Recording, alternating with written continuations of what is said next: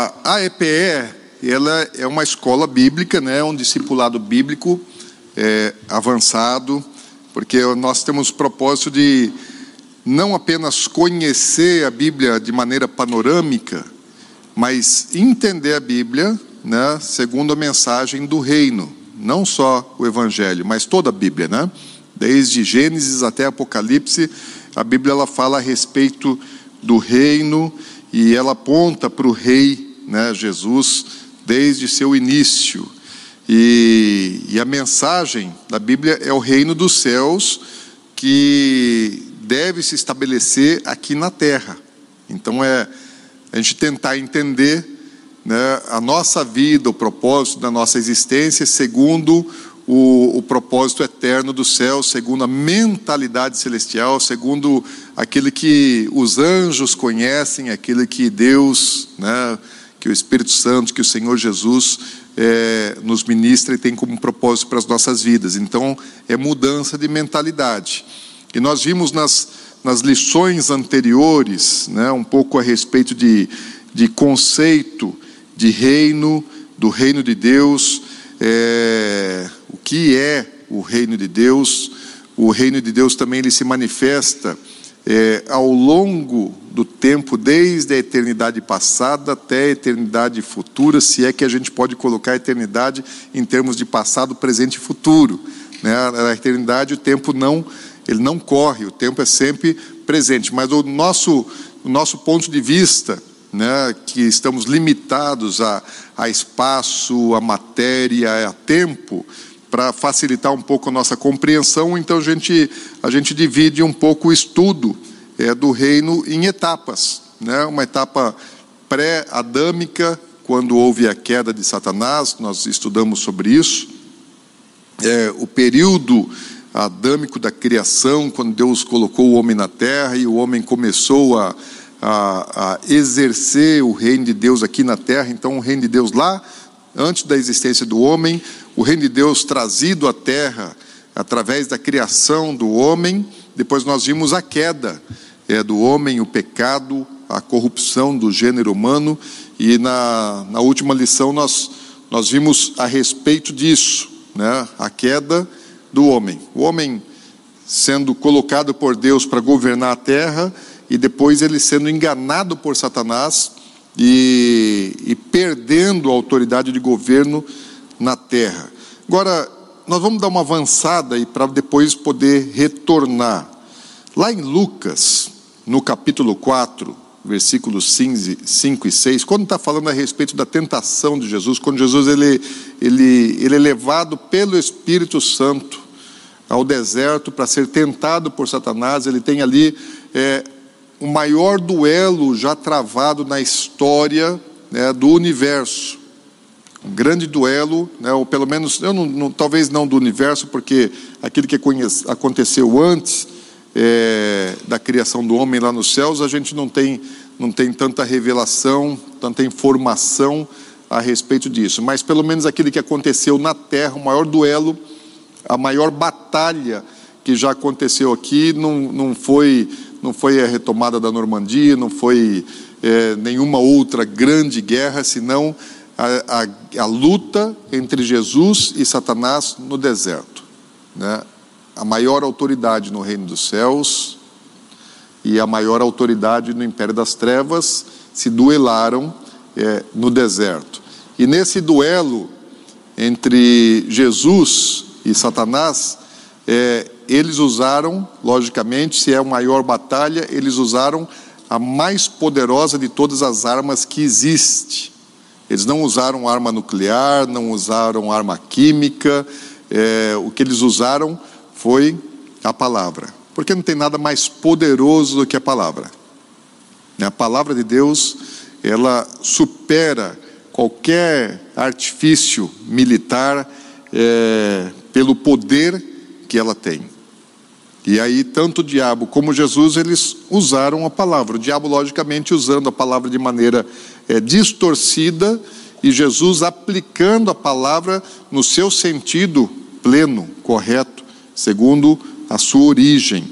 Então, o diabo ele conhece muito bem a palavra e ele, e ele desde é, de Adão e Eva, que ele usou a palavra de Deus para poder é, tentar e confundir o homem, e eu acredito que também lá nos céus, quando houve a rebelião é, de Lúcifer, e que atraiu após si um terço dos anjos, ele também usou a palavra de Deus. Né? Ele usa ela é, de maneira que lhe convenha, que o satisfaça. Né? E às vezes a gente corre o risco de fazer coisa semelhante a isso, né? usar a palavra de Deus é, não do jeito que Deus a, a, a, nos a deu, mas da maneira como nos convém, para atender os nossos próprios interesses e propósitos. Isso aí quem faz é o diabo e ele tenta fazer com que a gente caia no mesmo tipo de erro. Mas o que é que está acontecendo? Deixa eu pegar uma parte daquele duelo entre Jesus e Satanás. Lembrem-se que é, Satanás, ele, lá no capítulo, lá em Mateus, também tratando do mesmo momento, ele questiona, primeiramente, a identidade de Jesus. Fala: olha, se tu és o Filho de Deus, então ele está querendo colocar dúvida, porque Jesus ele está ali como homem, né? É, é, Deus em carne e osso. Né? Ele, da sua divindade era plena no espírito, mas a sua humanidade era plena na alma e no corpo. Então, o que, o que Satanás primeiramente tenta fazer ali com Jesus é questionar né, a sua identidade e fazer Jesus duvidar da sua identidade. Porque se você não conhece a sua identidade, você não cumpre o seu propósito. E o que o Satanás queria impedir é que Jesus cumprisse o propósito. E para impedir que Jesus cumprisse o propósito, ele precisava é, atacar a identidade. Se eu não sei quem eu sou, eu nunca vou saber para que, que eu existo. Então ele primeiramente ele, ele ataca a identidade de Jesus e quando ele ataca a identidade de Jesus, ele ele ele é, ele é confrontado por Jesus na própria palavra. Né? Então Jesus o rebate. Jesus diz para ele, né, é, desfaz o argumento de Satanás que estava usando contra Jesus. Mas lá em Lucas 4, versículos 5 e 6 diz assim: E levando-o mostrou-lhe no momento todos os reinos do mundo, e, e disse-lhe o diabo: Dar-te-ei toda esta autoridade e a glória destes reinos, porque ela me foi entregue e dou a quem eu quiser. Presta atenção. Então, primeiro, o diabo ele questiona a identidade de Jesus. Está falando a respeito de Jesus. E quando ele não consegue né, colocar dúvida em Jesus a respeito da sua própria identidade, portanto também do seu propósito, aí o diabo ele fala a respeito dele mesmo. Ele tenta, né, dar é uma enganada em Jesus e não consegue. Ele não conseguindo falar de Jesus, da identidade de Jesus, para quem é que ele volta? Ele volta para falar a respeito da sua própria identidade. E o que é que ele diz a respeito da sua identidade?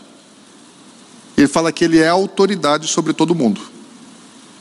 Ele fala: Eu tenho todos os reinos, todo o poder e toda a autoridade da terra, porque isso me foi dado.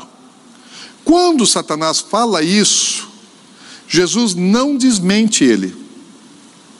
Jesus desmente Satanás quando Satanás tenta é, é, macular a identidade de Jesus. Mas quando Satanás fala da própria identidade, ele fala a verdade. Ele não está mentindo, ele está falando a verdade. Jesus não questionou, não combateu aquela afirmação de Satanás.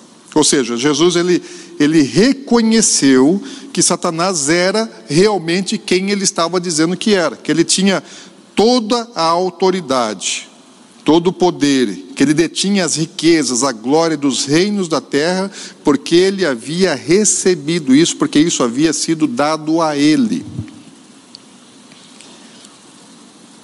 O próprio Senhor Jesus, ele, ele lá no Evangelho de João, no capítulo 14, versículo 30, ele mesmo já agora afirmou a respeito da identidade de Satanás. Já não foi só, agora lá não é o diabo, lá em Mateus, né, na tentação de Jesus, mas aí Jesus já, quando ele está na, na última é, é, ministração dele com os seus discípulos, ele fala também da identidade de Satanás.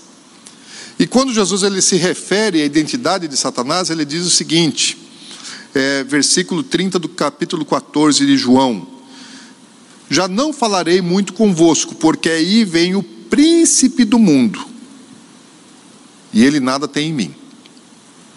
Então, qual é a identidade que Jesus é, é, diz a respeito de Satanás? Fala que ele é príncipe do mundo. A palavra príncipe aqui, ela fala a respeito de autoridade, de domínio, de controle. É um principado. Então ele tem é, governo. Jesus está reconhecendo, falou: lá vem aquele que é a autoridade de governo sobre o mundo. Príncipe. Autoridade. Governante é, do mundo. Essa a, a, a, palavra ela, ela, ela, ela quer expressar exatamente isso, que ele é governador, que ele é chefe, que ele é líder. Ou seja, Satanás estava ocupando um lugar né, de governo sobre a terra. Mas, se nós voltarmos é, nas lições anteriores, nós vamos ver que Deus não deu essa função para Satanás. A quem é que Deus deu autoridade para governar a terra? Abre lá em Gênesis 1, 27.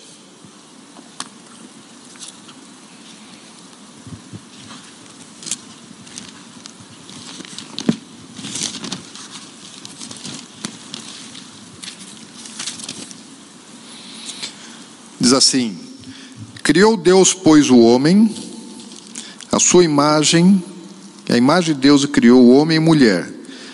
E Deus os abençoou e lhes disse: Sede fecundo, multiplicai-vos, enchei a terra, sujeitai-a, dominai sobre os peixes do mar, sobre as aves dos céus e sobre todo animal que rasteja pela terra. Deus deu uma autoridade para o homem para sujeitar toda a terra, para governar toda a terra. Vai lá em Salmo 115 versículo 16.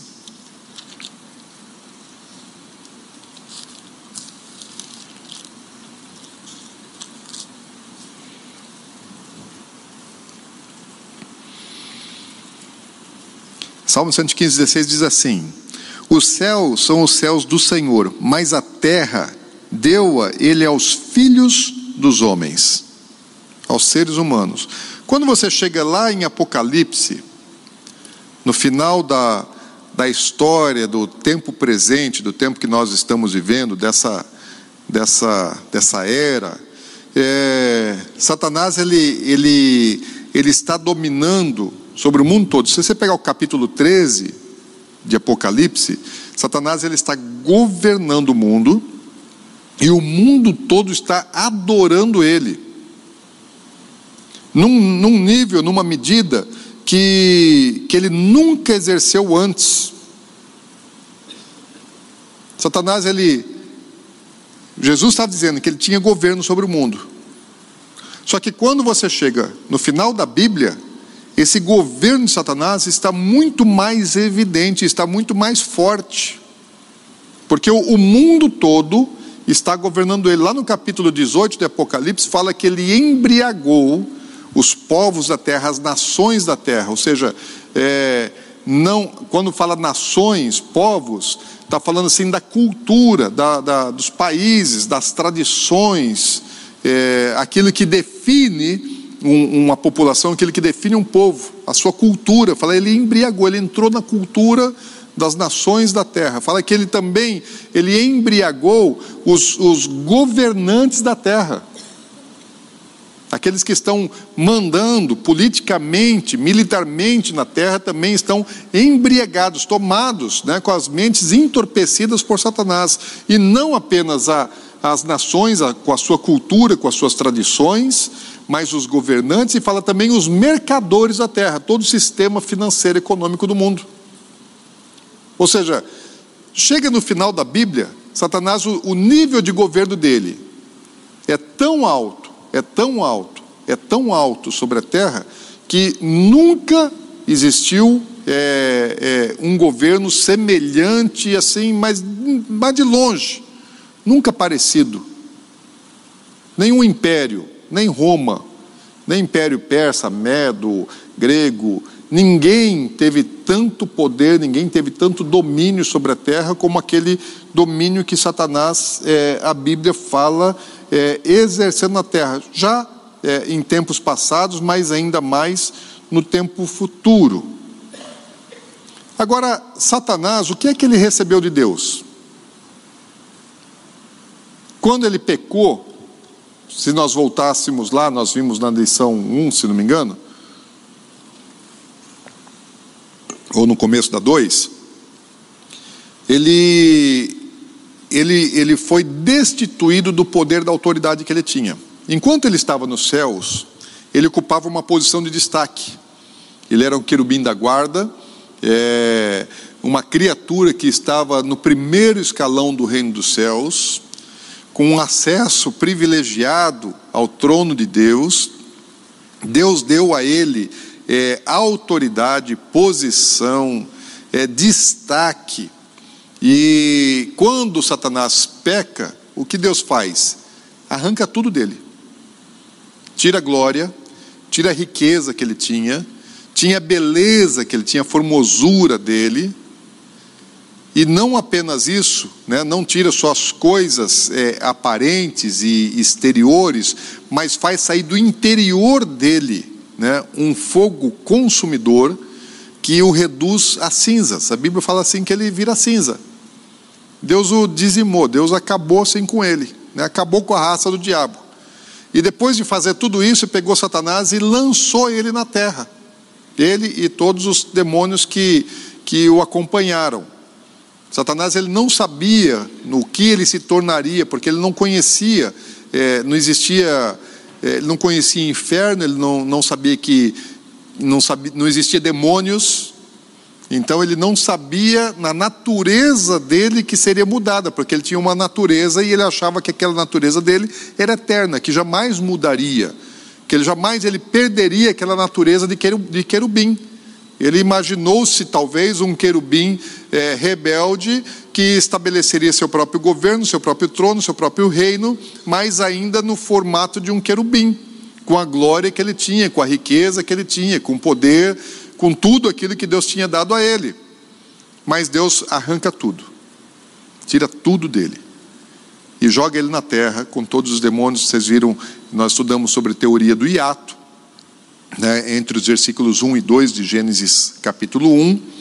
E, e agora Satanás, ele estando na terra, antes da queda do homem, ele era absolutamente nada. Ele está na terra e quem governa a terra é o homem.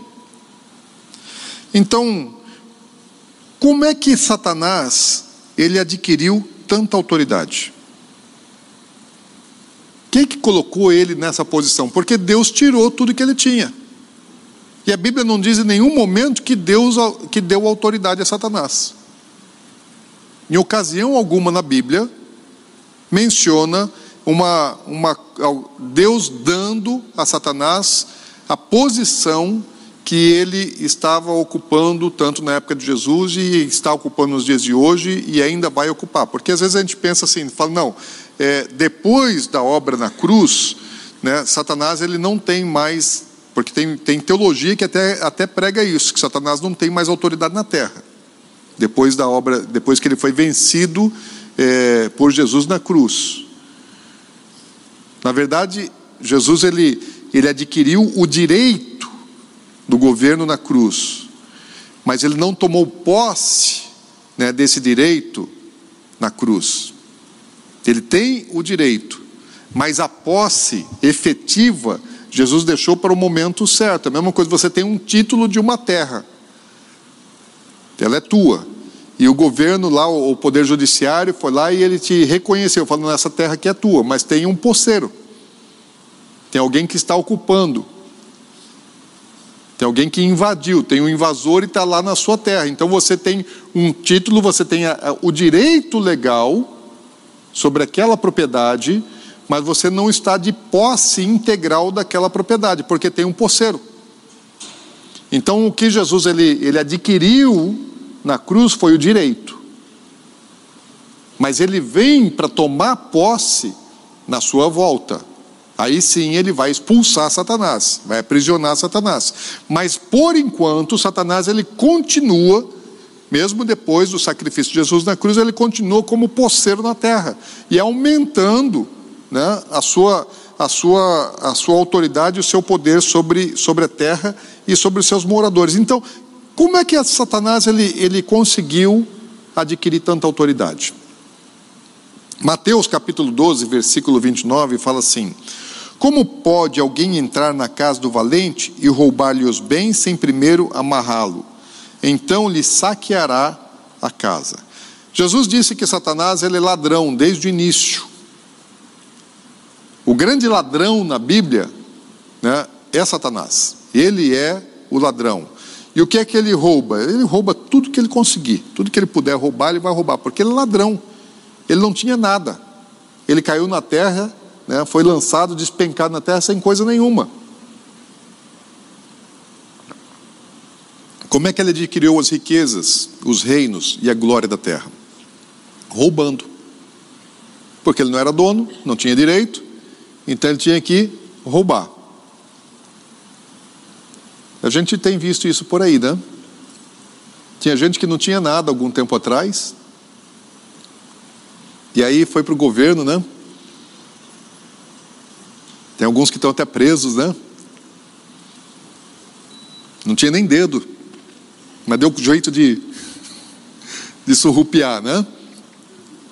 Bom, tá na internet, né? Tudo bem. tá preso, né? Foi condenado, então tudo bem, pode falar. É, ladrão, né? Ele Satanás rouba de quem? O ladrão ele rouba de quem tem, não é? O ladrão não tem até que ele roube de quem tem. Então, de quem é que Satanás roubou todas essas coisas? Ele roubou do homem. Por que, que ele não roubou de Deus, ele roubou do homem? Porque Deus havia dado ao homem. Então, Deus delegou essa autoridade, constituiu o homem como essa, como essa autoridade legítima de ter a posse, o governo, o domínio sobre toda a terra.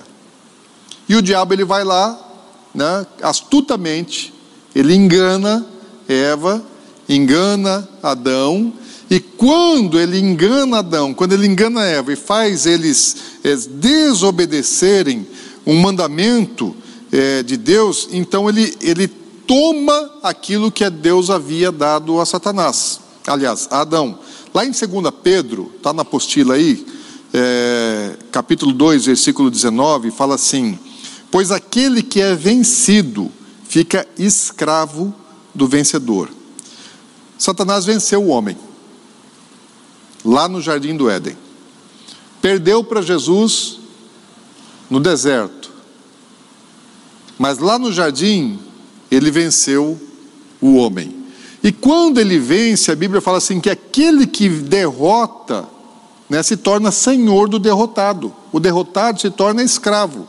Imagina uma, é, é, numa batalha entre, entre exércitos. Então, dois exércitos guerreando. Aquele que vence, ele, ele faz cativo o derrotado, o vencido. Então, o exército que, que perdeu, o que, que ele, o que, que ele vai, o que, que ele, o que, que ele vai é, é, acontecer com o derrotado? Ele vai depor as armas, levantar as mãos e vai ser levado preso, vai ser levado cativo. O que venceu aprisiona aonde quer. Então tem lá os prisioneiros de guerra. Né? Quem são os prisioneiros de guerra? Aqueles que foram derrotados. E aqueles que venceram são aqueles que vão aprisionar. E aí, quando você é, é derrotado, você já não tem mais direito.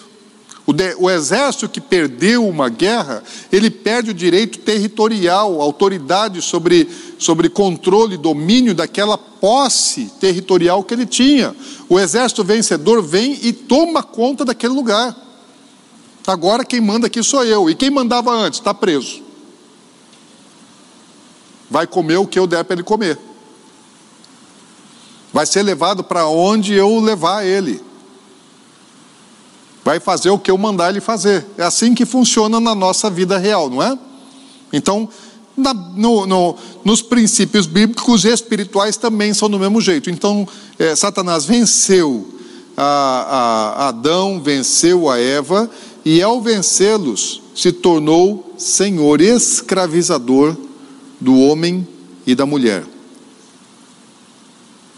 O homem sendo derrotado, ele perde a condição de ser um fiel representante de Deus. Por que, que, por que, que o homem ele deixa de ser um fiel representante de Deus na terra? Porque você só pode ser fiel representante quando você é, é, reproduz exatamente, perfeitamente aquilo que quem lhe delegou a autoridade te manda fazer. A partir do momento que você faz algo que você quer, diferente do que aquele que lhe delegou a autoridade mandou você fazer, você já não mais o representa. Representante é aquele que ele, ele espelha o que o representado né, é ou quer. Então Deus estabeleceu algo. A legalidade do homem era para espelhar a vontade, né, os propósitos, a maneira de Deus na terra. Ele não tinha autoridade para fazer do jeito dele, era para fazer a maneira de Deus. Quando Adão é, fez da maneira que Satanás o, o, o, lhe propôs, porque Adão desejou, Satanás deu é, é, desejos, vontades para que o homem né, pudesse fazer algo da sua natureza né, desejar alguma coisa que o diabo quisesse, e o, e o homem vai lá e ele contraria o mandamento de Deus. Deus falou assim: não coma. Ele foi lá e comeu. Ele desobedeceu a Deus para quê? Para satisfazer uma própria vontade. O diabo ele só despertou essa vontade. O diabo não abriu a boca do homem, não catou o fruto no pé e não enfiou fruto goela abaixo. Ele só despertou uma vontade. E o homem é que decidiu, ele que colheu, ele que comeu. Decisão dele. E ao fazer isso, ele perde essa condição de ser um representante de Deus. Aí nós já vimos isso também na lição anterior sobre a queda do homem, as consequências é, que, que trouxe para a humanidade. Né? Às vezes a gente pensa assim que algumas, algumas desobediências da nossa parte são, são assim insignificantes, são pequenas. Você pode achar assim, ah, eu posso desobedecer a Deus em algumas coisas. É, a Bíblia fala assim para não para não mentir. E a Bíblia fala que todo aquele todo mentiroso, todo aquele que ama, pratica mentira, não herdará o reino dos céus. Fala que o mentiroso é filho de Satanás. Mas aí às vezes lá no seu trabalho, né, ou no relacionamento conjugal, ou para os pais. É, existem circunstâncias, situações em que é, a pessoa acha que a mentira vai poupá-la, vai, vai salvá-la de alguma coisa ruim, ou vai fazê-la ter algum tipo de vantagem ou benefício no negócio, por causa de dinheiro, seja lá o que for. Então, às vezes, uma, uma mentirinha, né? as pessoas falam assim: não tem problema, dá uma mentidinha. Não tem problema. Você sabe que Adão não precisou mentir? Adão não mentiu. Adão não roubou. Adão não adulterou. Adão não matou. Adão não fez essas coisas mais graves que nós é, é, é, condenamos. Adão só fez uma coisa: comeu. Só isso. Deus só falou assim: não coma. E o que é que ele fez? Comeu. Qual a importância é, dessa atitude de Adão? Foi tão pequeno o pecado de Adão que foi suficiente para condenar toda a humanidade e amaldiçoar toda a terra. Um pecadinho. Um pecadinho. E aí tem muita gente que assim não acredita na palavra de Deus. Porque se a Bíblia ela fala assim que é, os adúlteros né, que a parte deles é no lago de fogo, se a Bíblia fala que os difamadores, né, que aqueles que é, causam intriga, que falam mal das pessoas, que intentam o mal, que os impuros. Daí a impureza ela, ela, ela vai principalmente para a área da carnalidade, da sexualidade. Então, ah, eu posso ver pornografia. Eu posso fazer algumas coisas impuras assim. Ao namorado e a namorada falam, não, a gente vai casar mesmo. Né? Qual o problema? Não tem disso? E com certeza muita, muitos jovens já ouviram isso, né? Muitas moças já ouviram isso dos namorados. Não, a gente vai casar mesmo. Então não tem problema nenhum, não. Você vai ser minha esposa. Gente, um pecadinho de Adão condenou toda a terra. E a maior parte dos crentes não tem consciência da gravidade do pecado.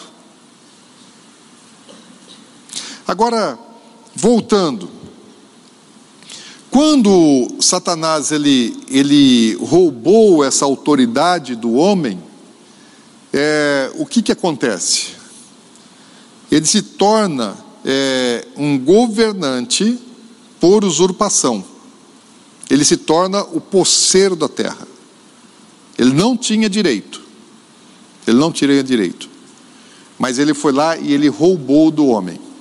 Só que, é, quando ele rouba do homem, Deus é, não toma de volta para si, porque Deus delegou a autoridade. E aí, quando o homem ele, ele transfere essa autoridade, ainda que não foi voluntário, é interessante, é importante a gente entender isso. A transferência de autoridade do homem para Satanás não foi voluntária. Ele não desejou, ele não planejou, ele não negociou, ele não vendeu isso, ele não, ele não trocou isso por um benefício, falou: oh, te dou minha autoridade. Esaú ainda fez isso com Jacó. Falou: eu dou o direito da minha primogenitura para você. Ele estava consciente daquilo que ele estava fazendo com Jacó. Falou: toma minha primogenitura. Do que, que vale o direito de primogênito se eu vou morrer? Pode ficar com o direito para você. Agora, Adão, ele não fez isso. Ele não fez isso. Ele não abriu mão do seu direito, da sua autoridade e falou: Satanás, pode ficar, eu vou trocar a minha autoridade pelo fruto proibido. Ele não fez isso. Ele não desejou isso, ele sequer tinha noção de que isso estava acontecendo. Semelhantemente, ao que aconteceu com Satanás. Quando Satanás ele, ele decidiu é, se rebelar contra Deus, ele não sabia a consequência daquilo.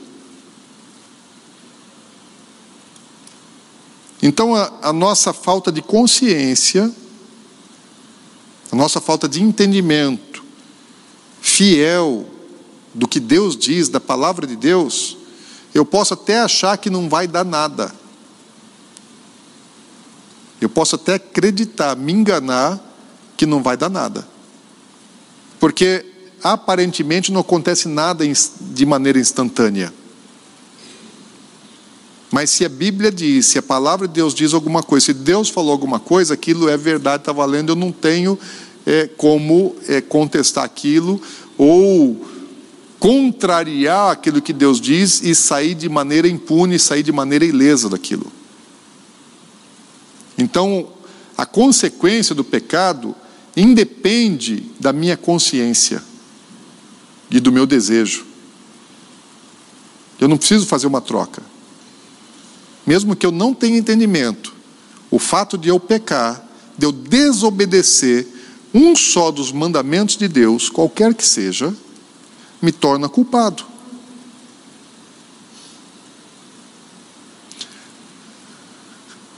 Aí a graça. Bom, nós vamos falar muito sobre graça também em outras lições, e ela não está é, anulada, a graça. Mas o princípio da rebeldia também não foi anulado, né? os efeitos, consequências da rebeldia não são anulados pela graça. Porque, na, de fato, a graça não é aquilo que me permite pecar e ficar impune. A graça é aquilo que me capacita a deixar de pecar, apesar de ser pecador.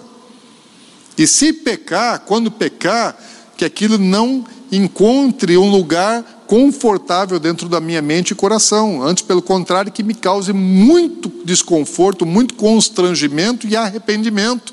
E uma decisão de abandonar o pecado. O pecado que, que, que, não, me, que não me dá esse tipo de sentimento, que eu consinto com ele, que eu aceito ele, a Bíblia chama isso de iniquidade.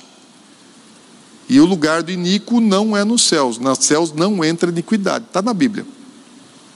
Mas tem muita gente que acredita, não, não vai dar, não vai dar ruim, não. Ah, por quê? Porque não está dando para ninguém, todo mundo faz.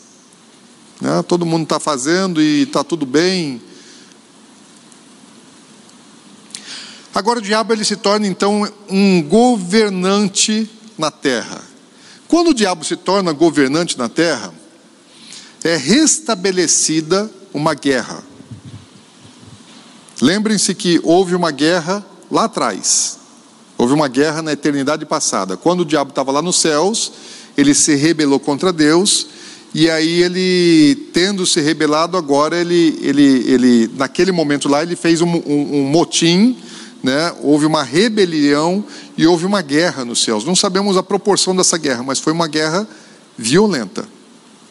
Foi uma grande guerra nos céus. Não foi algo assim pacífico, ideológico, é, não foi por eleição, não foi por votação que a coisa se resolveu lá nos céus. Né? Foi com confronto.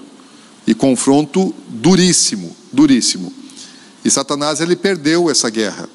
Né? E aí ele e um terço dos anjos, aqueles que o seguiram, é, foram lançados na terra né, após a sua derrota. Agora, quando ele está na terra, e Deus está governando através do homem, ele não é nada. Mas agora, quando ele toma autoridade, o que é que acontece? É restabelecida a guerra né, entre Satanás e Deus. Mais ou menos assim: Satanás fala assim, tá bom, Deus, aí nos céus eu não pude estabelecer um trono, aí nos céus eu não pude governar, aí no céu o Senhor me derrotou.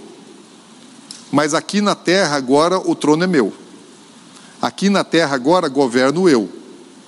Aqui na terra agora a autoridade é minha. Então o Senhor cuida aí dos céus com seus anjos, que da terra agora cuido eu, porque Deus havia dado, é, ficou com os céus para si, mas deu a terra aos homens. E agora ele roubou do homem e falou: agora é minha.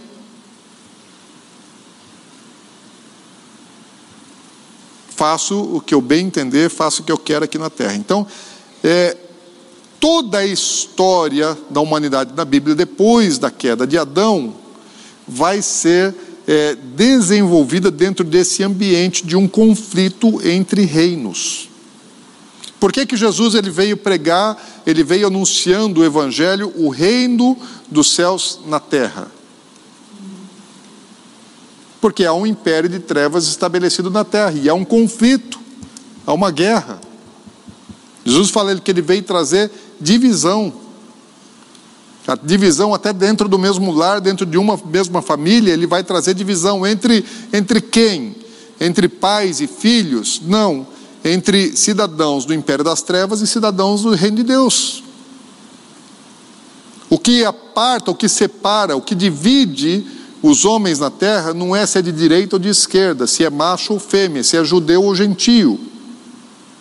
O que divide as pessoas na terra é se elas servem ao reino de Deus ou se servem ao império das trevas. Essa é a separação, essa é a divisão. E o diabo, ele até ele, ele, ele, ele gosta muito né, de usar um mecanismo de fazer com que as pessoas estejam é, se enganando de estarem servindo o reino de Deus, mas na prática estarem servindo ao império das trevas o engano. Jesus ele combateu esse engano principalmente na religião. Quem eram as pessoas mais enganadas nesse aspecto? Eram os mais religiosos, que eles se achavam justos e justificados pela sua própria justiça e na verdade estavam totalmente equivocados e até rejeitaram o Salvador, rejeitaram o Messias. não herdaram, não alcançaram. Hoje, se você vai em Israel, você vai ver ainda: é, eu amo Israel, eu amo o judeu, mas é, é o fariseu ele é ele ele prevaleceu. A classe do fariseu hoje é o hoje é o é o é o, é o ultra ortodoxo, né? Ortodoxo e ultra ortodoxos eles são muito semelhantes àquilo que a gente vê na, nos evangelhos em relação à classe dos fariseus. Muito da, da aparência, da, da religião, é, da atitude correta, do, do cumprimento, da obediência aos mandamentos, mas é interiormente vazio. Até não tem o Espírito Santo, né? E, e às vezes muitas coisas boas que eles, que ele, que eles fazem é, são, são dignas de, de, de, de reconhecimento e de a gente fazer igual, porque Jesus ele falou para os discípulos para eles é, não serem igual os fariseus na sua essência, mas para fazer aquilo que eles ensinavam, porque o ensinamento estava certo. E as práticas também estavam é, é, adequadas à palavra, mas o conteúdo interior é que não. E o que faz diferença é o que está dentro. O que faz diferença não é o que está fora. Bom, mas então agora há uma, há, uma, há uma nova guerra sendo travada entre o reino de Deus e o império das trevas. E a terra, em todo o universo, porque até a queda de, de Adão e Eva, Satanás está aprisionado na terra e, e, Deus está estabelecendo a sua vontade de maneira plena nos céus. Os anjos, aqueles que permaneceram nos céus, eles estão obedientes à vontade de Deus, fazendo tudo aquilo que Deus havia determinado para eles. Nenhum anjo estava desobedecendo a Deus. Os anjos que seguiram Satanás, eles não tinham o que fazer, estavam tudo desocupado, tudo desempregado, tudo no seguro-desemprego. O próprio Satanás era um querubim desempregado, quando Satanás ele toma o poder, o que, que acontece? A terra se torna o lugar de resistência contra Deus. O reino de Deus ele é para ser pleno em toda a criação, em todo o universo. Onde é que Deus tem direito de governar, de estabelecer a sua boa, agradável e perfeita vontade? Em tudo, em todo o universo.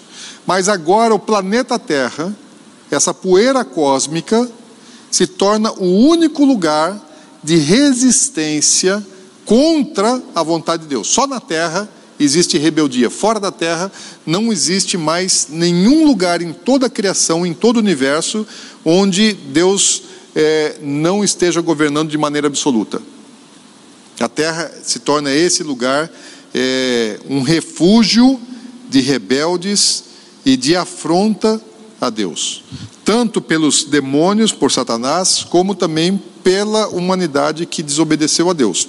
Agora, de posse dessa autoridade, o que, que ele começa a fazer, Satanás? Ele tem uma estratégia. Ele tinha uma estratégia de enganar o homem, mas não estava ainda pronta é, é, todo o seu plano. Eu talvez Satanás talvez ele não tivesse assim um plano completo. Talvez ele ele continue ainda desenvolvendo os seus projetos, descrevendo os seus planos, até porque ele não é onisciente, ele não conhece o futuro, ele não sabe o que é que vai acontecer, então ele vai adequando, ele vai adaptando, mas certamente Satanás ele tem um plano. Ele começa com o engano de Adão e Eva, mas ele tem um plano de um domínio no qual ele seja adorado por todas as criaturas. Qual era o desejo de Satanás lá nos céus? Ser adorado. Ele queria um trono, e ele queria adoração e adoração expressa. Não a adoração é, é, é, é subliminar, não a adoração é, oculta, não a adoração que não seja compreendida. Porque Satanás ele recebe adoração de muitas maneiras. Então, quem ama o dinheiro está adorando Satanás. Quem ama a imoralidade sexual né? todo aquele que pratica qualquer forma de, de, de, de sexo, de prazer sexual fora é, do casamento, da relação marido e mulher, ele está adorando Satanás, ainda que ele não tenha consciência disso. Um ateu Ele, ele quando ele, ele se vangloria da sua sabedoria humana, da sua inteligência, ele está adorando Satanás. Então, Satanás ele é adorado de muitas maneiras, mas o plano, o projeto de Satanás, não é ser adorado é, é, é, de maneira indireta. Ele quer prostração, ele quer adoração plena, completa, direta. Ou seja, ele quer que todos dobrem os seus joelhos e o adorem. Esse é o projeto dele. E é nessa direção que ele vai caminhando desde a queda de Adão até o final dos tempos no livro de Apocalipse. Então ele está desenvolvendo isso, e quando nós chegamos é, é, é, é, na queda de Adão, Satanás ele está ele tá incorporado e ele em que formato, em que forma? De uma? De uma serpente. E quando você chega lá em Apocalipse, qual é a forma dele? De um dragão. O que é o dragão? É a serpente que cresceu. É a serpente que foi transmutando, que ela foi se desenvolvendo. E como que a serpente conseguiu isso?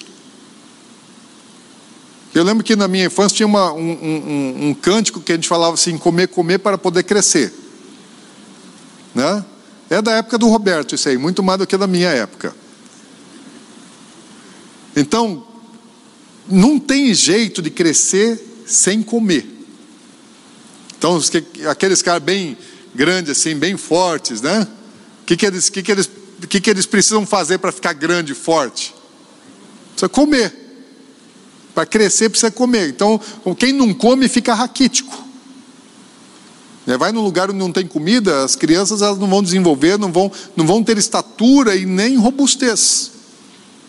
Elas vão ficar raquíticas. Então, precisa comer para crescer. E esse dragão, ele para poder crescer, se tornar um dragão a partir de uma serpente, ele teve que comer muito, teve que comer bastante. Agora, volta lá em Gênesis, no capítulo 3, no versículo, está aí na apostila, no versículo 14, no capítulo 3 de Gênesis, quando fala a respeito da queda, ele fala também a respeito da, da, da punição que Deus trouxe a Adão, a Eva e a Satanás. Nós vimos um pouco da, da, do castigo né, que Deus deu ao homem, que Deus deu à mulher e que Deus deu é, a Satanás na lição anterior. Quem, quem conseguiu dar um, um jeitinho no castigo né, foi a mulher. A mulher sempre consegue dar um jeitinho, né? O homem está aí tendo que trabalhar, ralar um monte. É interessante só fazer um parente sobre o castigo para voltar. Hã? Pois é, deixa eu falar sobre isso. Me provoca.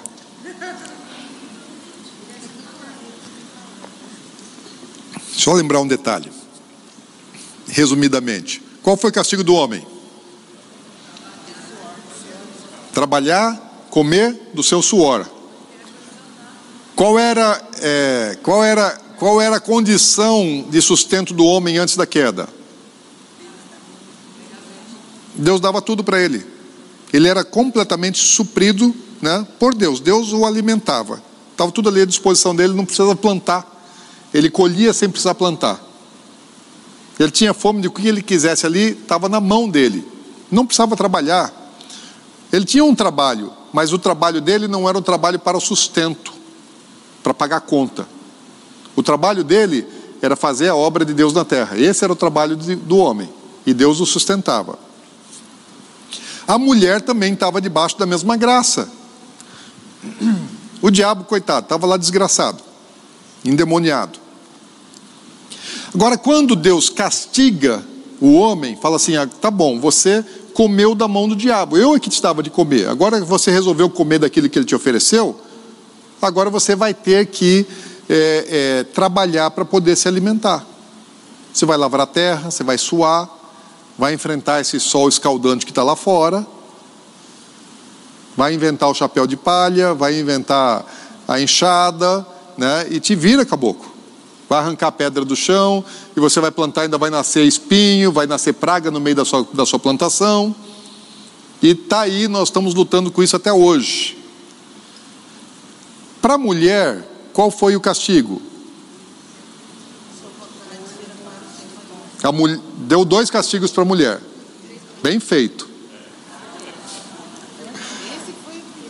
Deu dois castigos. Um é que a vontade dela seria para o marido, ou seja, Deus sujeitou a mulher debaixo da vontade do marido. Isso quer dizer que antes da queda não era assim. Ela não estava sujeita ao marido. Deus mandou Adão sujeitar os animais, não mandou sujeitar a mulher. Porque ela não foi uma boa companheira, ajudadora, ela foi uma atrapalhadora, falou: olha, você não serviu para ser boa companheira. Você era para ajudar, você atrapalhou, então você não tem mais condição de influenciar é, as decisões dele assim. Agora você vai ficar debaixo das decisões dele. Não é para você mandar mais no seu marido, porque quando você você é, é, fez alguma coisa, você em vez de ajudar, se atrapalhou, você estragou tudo. E porque você estragou tudo, agora você vem para baixo dele. Agora ele é autoridade sobre você e você trata de obedecê-lo. E mais, é, você daqui para frente, ao, ao gerar filhos, ela até então não tinha gerado filhos, mas ao gerar filhos, que já era o projeto de Deus, já era mandamento de Deus, falou: agora você vai sofrer dor no parto. Eu acredito né, que o parto era para ser um momento prazeroso, é para a mulher ter até êxtases no parto. Era para ser um momento assim de muita alegria, de, muita, de muito regozijo. Né? Outro dia que o testemunho é, é, do Augusto falou sobre, sobre é, quem tem problema renal, né, os renais crônicos, e que às vezes fica dois, três anos, né, conheceu várias pessoas que nunca mais urinaram. Né, e o desejo do, do, do, do, do renal é poder urinar. E você se tomar aí dois litros d'água e ficar assim, deixar encher a bexiga, né? Ficar para explodir na hora que você vai urinar, assim, dá. Gente, dá um prazer, né? Você esvaziar a bexiga. Você encheu durante o dia, depois, num dado momento do dia, você vai lá e esvazia a bexiga. É bom, é gostoso esvaziar a bexiga. Imagina o, o que, que Deus tinha planejado para a mulher esvaziar o útero. Depois de nove meses. Eu imagino que era assim para ser um momento assim ímpar, um momento maravilhoso para a mulher. E ele pegou e inverteu, falou: agora vai doer. Era para ter prazer, agora vai doer. Bem feito. Fez a gente ter que trabalhar, né, Augusto? Então também tome o seu agora. Agora, hã? É, a mulher deu um jeitinho, né? Porque o homem está lá ralando, trabalhando, e aí do homem se não trabalhar, não trouxer pro, o, o sustento para casa. Aí a mulher, a mulher, ela, ela, ela, movimento feminista fala, não, é igual. Quem disse que não era igual não foi o homem. O homem não disse que a mulher era inferior e nem que devia estar sujeita a ele. Nunca o homem disse isso. Né? Quem disse isso foi Deus. O homem não é culpado desse negócio, não. Isso não é machismo, né? Deus é que falou que a mulher está sujeita ao marido. Daí a mulher, daí vem o movimento feminista falando, a mulher é igual. Igual em todos os sentidos. E quando não é sobre o marido, né? Que é o que é o, é a, o que acontece depois é a mulher querendo mandar no marido. Né? A mulher quer montar e botar a rédea no cara e e de espora.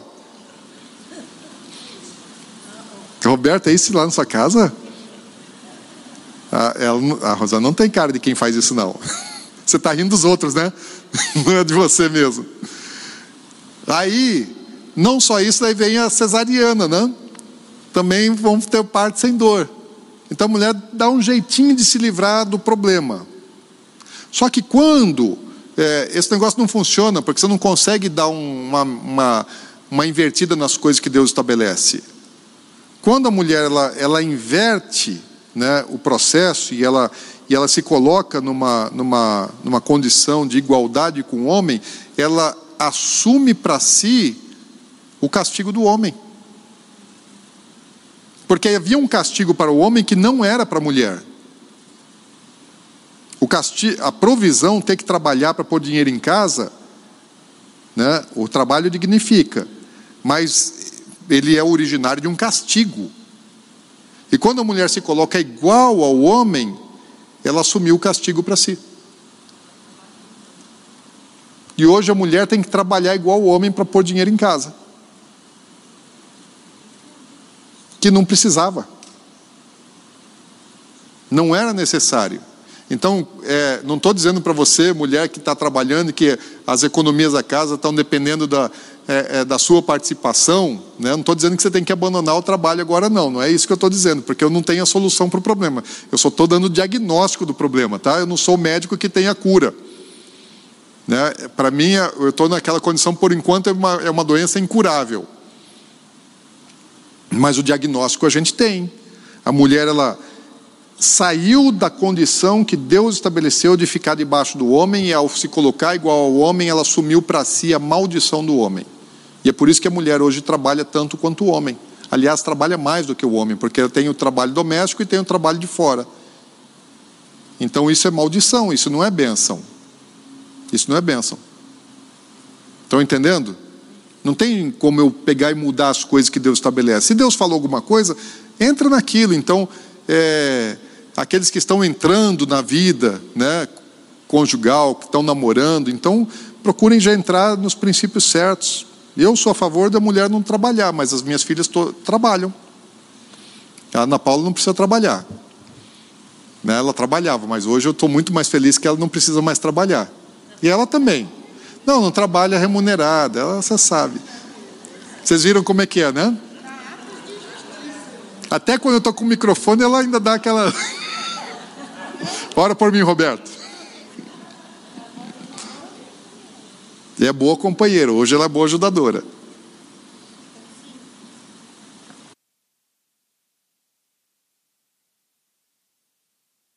Demais.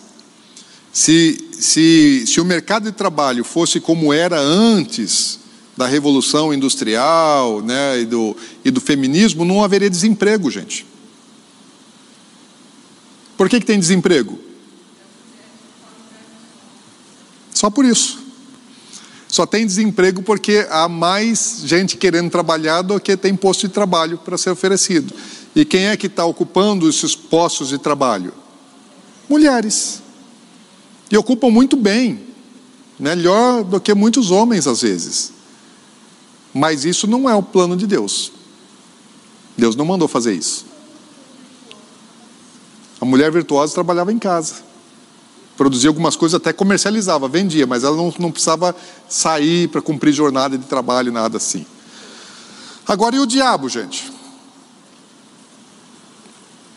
Gênesis 3,14 diz assim: Então o Senhor Deus disse à serpente: Visto que isso fizeste, maldita é entre todos os animais domésticos e és entre todos os animais selváticos. Rastejarás sobre o seu ventre e comerás pó todos os dias da sua vida.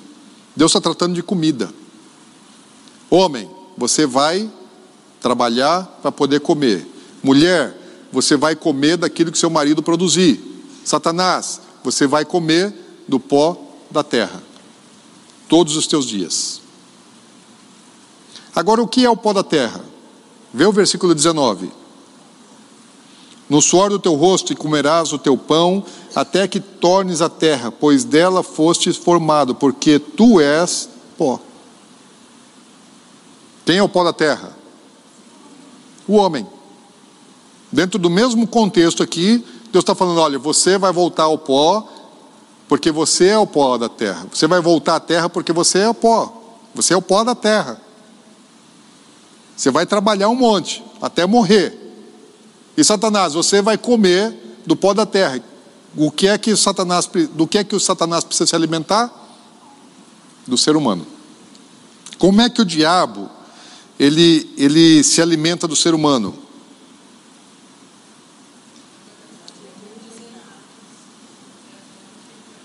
de muitas maneiras, né? Então, assim como a gente tem muita, muita comida, você tem vários tipos de paladar, de, de, de, pratos e tal.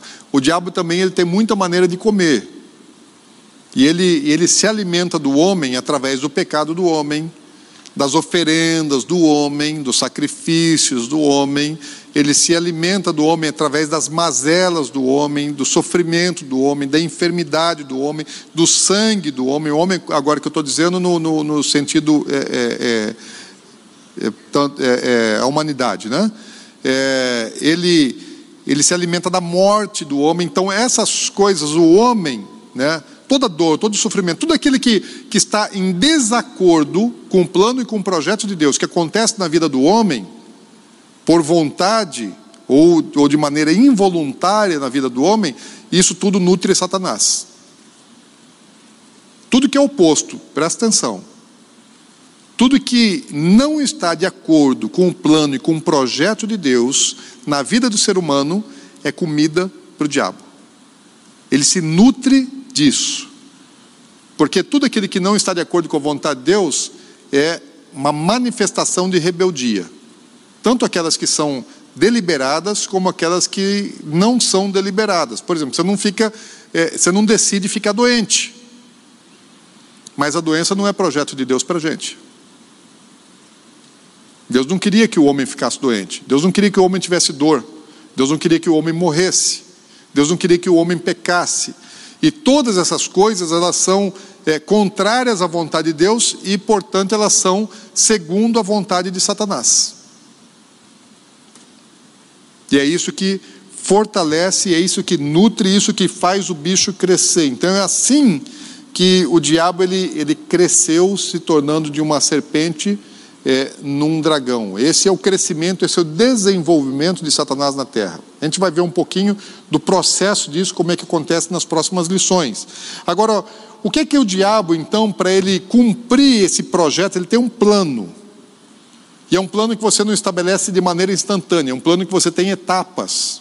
E ele não tem tanta pressa assim, ele não teve pelo menos tanta pressa é, durante a história ele teve tempo para fazer muitas coisas. Quando Jesus ele vem ao mundo, Satanás, quando fala assim: Olha, tenho aqui todos os reinos, a glória desse mundo me pertence, já tinha quatro mil anos que ele estava trabalhando. Então aquilo ali era o que ele oferece para Jesus é, é, o, é o fruto, é o resultado de quatro mil anos de trabalho. Depois daqueles quatro mil anos, ele já trabalhou mais dois mil anos. E chega um momento na Bíblia que fala assim que ai da terra e dos moradores da terra, porque Satanás desceu até ela furioso, sabendo que lhe resta pouco tempo. Então existe um tempo, uma, um, um, uma cronologia, né?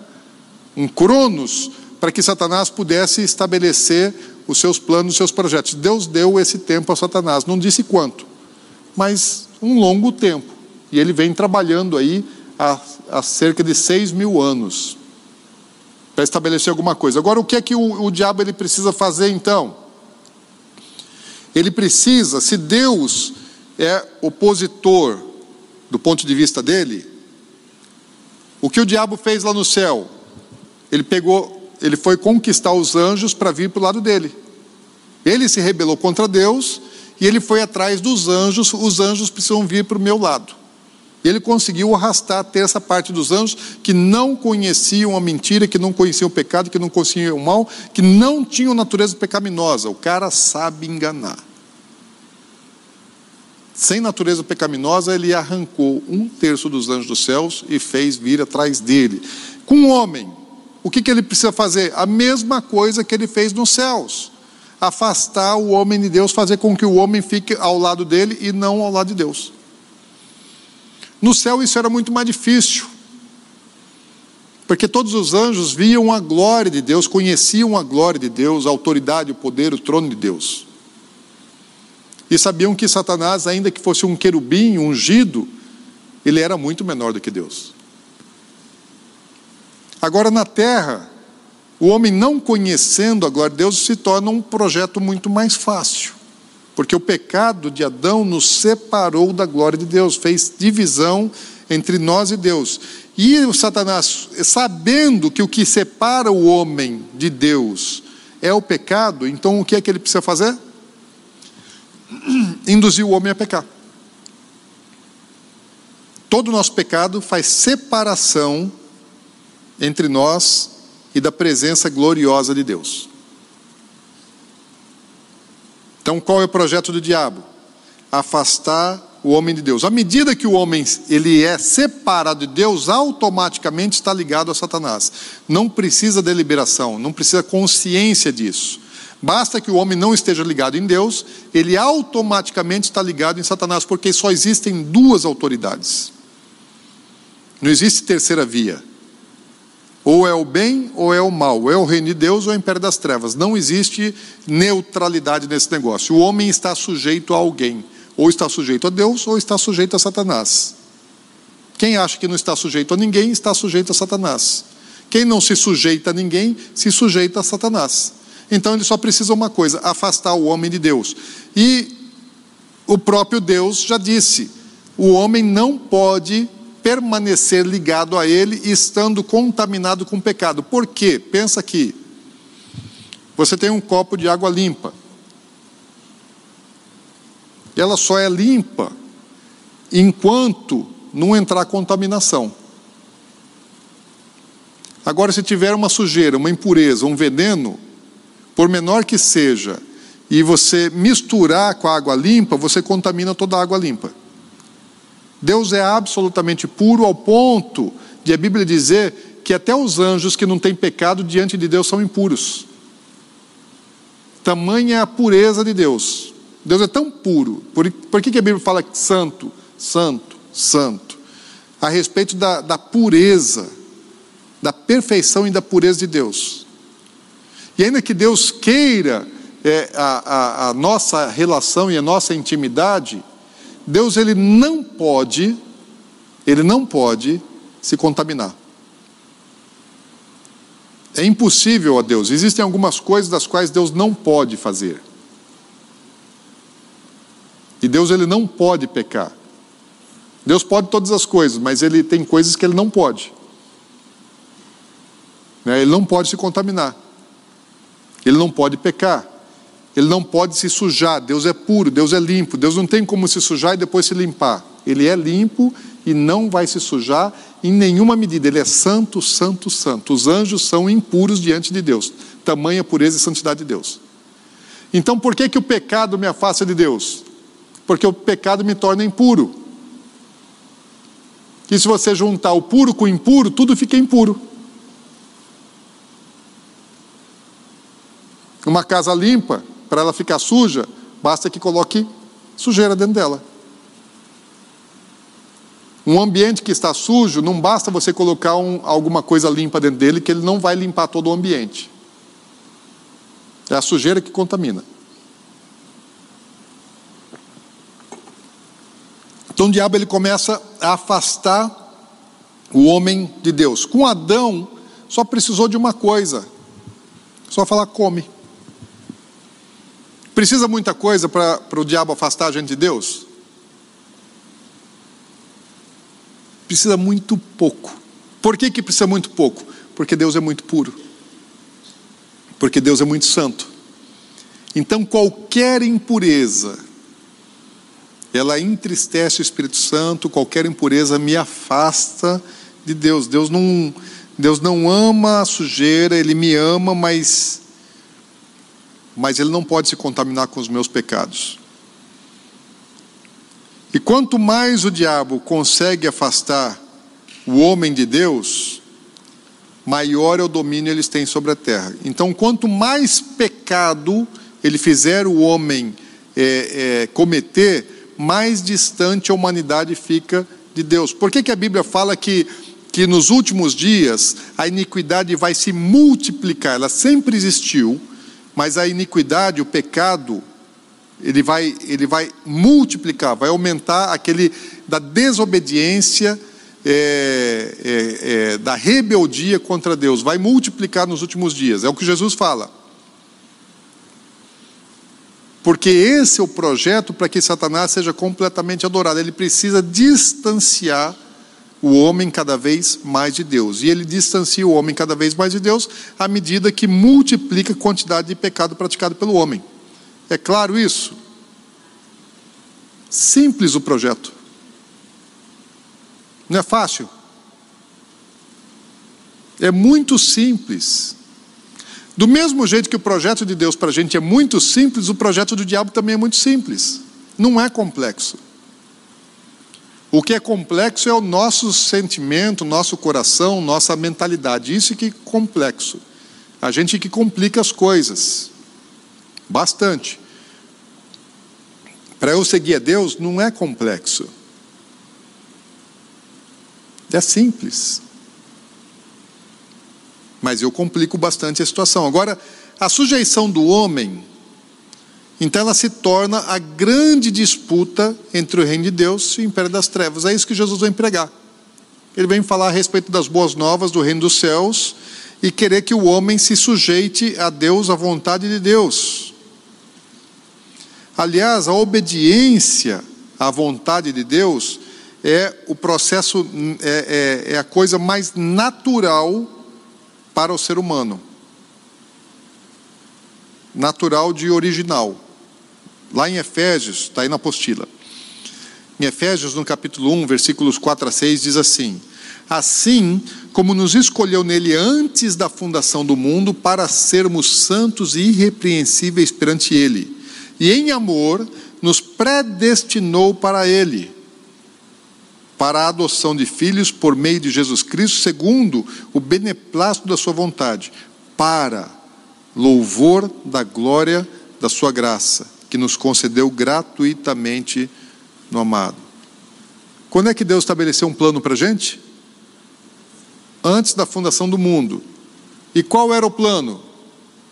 Para que nós fôssemos irrepreensíveis, santos, perfeitos, sem defeito. O projeto original é esse. E ainda nos deu um destino prévio, estabeleceu aonde nós deveríamos alcançar, qual que é a nossa predestinação.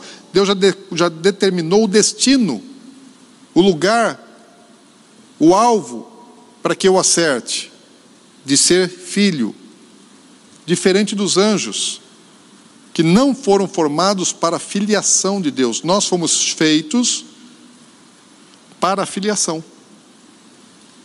Diferente do que Deus formou os anjos. Por um tempo nos fez menores do que os anjos, mas só por um tempo. Atingindo o alvo, nos tornamos maiores do que os anjos, mas porque nós alcançamos o, o, o status de pertencer à família Jeová para o louvor da glória dele. Então nós fomos criados com um propósito. No capítulo 2, versículo 10, ainda em Efésios, fala assim: Pois somos feituras dele, criados em Cristo Jesus, para boas obras, as quais Deus de antemão, antes da fundação do mundo, preparou para que andássemos dela. Então, o nosso estado original é de perfeição. Nós fomos feitos para sermos perfeitos, irrepreensíveis para pertencermos à família Jeová. Essa é a nossa natureza original. Aí nós falamos que nós temos a natureza pecaminosa porque é natureza decaída. Não é aquilo que Deus fez, é a obra que Satanás conseguiu realizar em nossas vidas. Está claro isso, gente?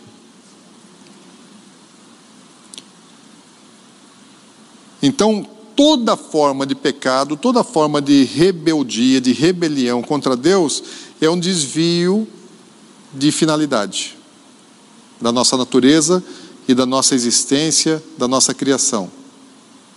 Então, desde que começou a queda do homem, começa um processo é, de redenção por parte de Deus, de restaurar ao homem a sua originalidade em Cristo Jesus e também o processo de distanciamento né, do homem de Deus. Então, essa é a guerra. Essa é a guerra. Esse, esse é o conflito. Né, nós até vimos é, é, é, numa, numa das EPS aquele, aquele vídeo, né, o, o conflito cósmico, que ele representa é, é, um pouco disso. Está na internet, se você procurar aí o conflito cósmico, é interessante, tem algumas visões ali. Eu acho que ele é um vídeo, é, deve ser adventista, né? ele não, ele não acredita no, na, na, teoria do hiato, é, mas isso não é o grande problema, né, porque isso não vai alterar tanta coisa na nossa, na nossa vida é, diária e na, e na nossa prática de fé cristã. Mas é, a Bíblia, ela, ela não, é, não é difícil de entender. Eu só preciso compreender a raiz de todas as coisas, a origem de todas as coisas. Porque a gente está no meio de uma situação que, se eu não, não sei o que, que aconteceu antes, eu não sei por que, que eu estou aqui agora e nem para onde que eu estou indo. Então, por isso que eu preciso compreender a Bíblia, é, de capa a capa, dentro de um só contexto, dentro de uma só história. Nós estamos bem no meio de uma guerra. O mundo espiritual sobre nós aqui é intenso é muito intenso. Deus está trabalhando em nosso favor, os anjos trabalham em nosso favor e os demônios para nos destruir. Deus quer nos abençoar e o diabo quer nos amaldiçoar. Então, é, é, não, tem, não tem dificuldade nisso. É fácil, é simples, mas nós dificultamos muito. Por quê? Porque Adão, ele abriu um portal espiritual ao comer do fruto do conhecimento do bem e do mal. Então eu e você né, temos um portal para o mal. Só tínhamos um portal para o bem, só conhecíamos o bem, mas o fruto do conhecimento do bem e do mal nos fez ter acesso ao mal e o mal tem acesso a nós. Então Deus tem acesso a mim e o diabo também tem. O fato de eu ouvir Deus e fazer aquilo que Deus quer, obedecer a Deus ou ser usado por Deus, não quer dizer que todas as minhas atitudes são boas e que Deus me aprova integralmente. Não, porque o diabo também fala e eu também escuto e também sou enganado pelo diabo. Não precisa nem ser o próprio falso Cristo. Eu já cansei de dizer que até Chumirim já conseguiu me enganar. Pomba gira muitas vezes. Então o diabo ele é astuto, ele, ele é enganador. E nós estamos bem nesse no meio dessa confusão, no meio desse problema. Tá claro isso, gente? Essa base é, é, é, ajuda a gente a entender um pouco do resto? Vai ajudar. Perguntas? Tem cinco minutos. Ó, oh, estou pontual, hein, gente? Ninguém tem nada para dizer, nem para perguntar, nem para contribuir? Vocês estão acordados? Dois, dois responderam que estão.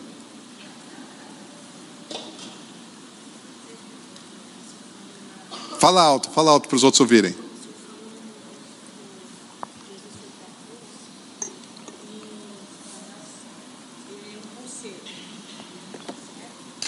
Quando Jesus foi para a cruz? Sim, Jesus foi para a cruz para um propósito, certo? Satanás ainda tem a posse da terra.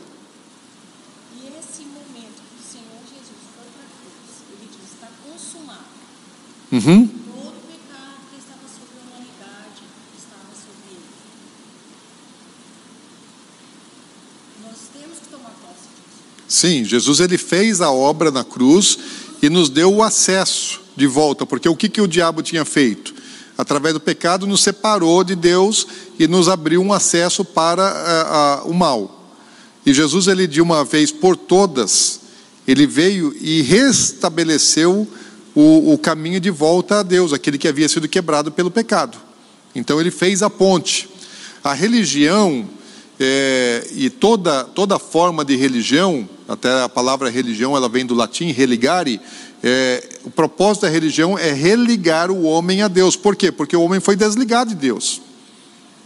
Isso lá no, no, no, no, jardim do Éden. O homem foi desligado. Adão, quando lançado fora do jardim do Éden, ele tentou voltar para o jardim do Éden e não conseguiu.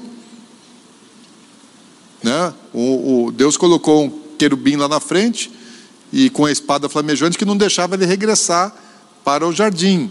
Então, a religião é a tentativa do homem de voltar a se ligar a Deus, todas as religiões. Né? O budismo, o hinduísmo, o islamismo, o espiritismo é, são, são maneiras é, é, erradas, equivocadas do homem tentando se ligar a Deus, com princípios, valores humanos influenciados, mentira, engano de Satanás, com valores lógicos, aparentemente verdadeiros, mas a, a mentira ela tem que ela tem que parecer a verdade, né? E o que Jesus fez é não é o caminho do homem, o cristianismo pode até ser o caminho errado do, se ele for do ponto de vista do homem tentando se ligar a Deus, mas ó, na essência é Jesus que fez a ligação de lá para cá. Não se constrói a ponte daqui para lá. A ponte tem que ser construída de lá para cá.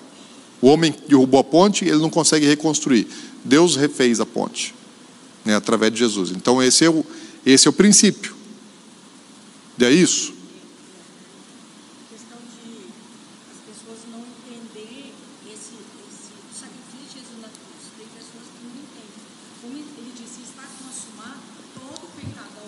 Ele não, quando ele diz assim, ele está consumado, ele já fez de maneira cabal, ele não precisa fazer de novo, ele não precisa morrer de novo, é, não precisa mais de derramamento de sangue inocente, porque ele já pagou o preço, ele quitou o preço.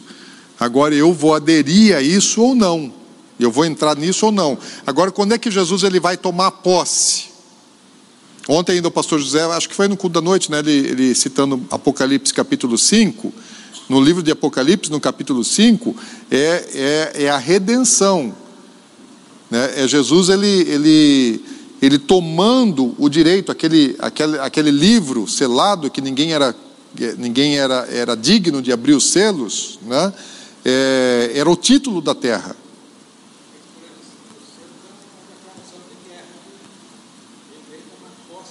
Isso. Aquilo ali era direito dele, ele era digno de abrir os selos, ou seja, falar isso aqui eu eu vou tomar posse. Ele já tinha o direito, ele adquiriu o direito quando morreu na cruz. Quando ele deu o seu sangue, ele, ele pagou o preço da redenção, né, de tomar de volta, porque Deus deu ao homem que deu a Satanás. Agora, Deus, para tomar de volta, ele teve que pagar um preço.